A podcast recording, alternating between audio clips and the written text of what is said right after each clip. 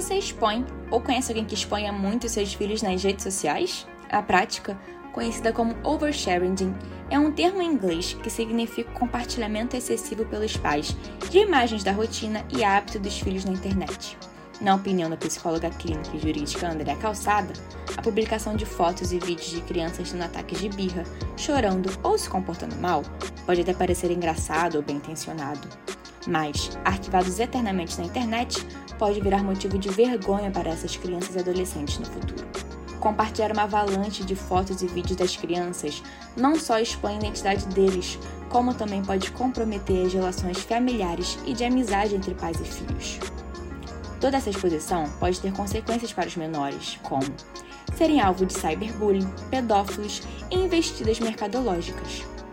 Proteger os dados de menores e garantir a sua privacidade é fundamental hoje em dia e deve ser uma preocupação importante para os pais. Saiba mais em odia.com.br.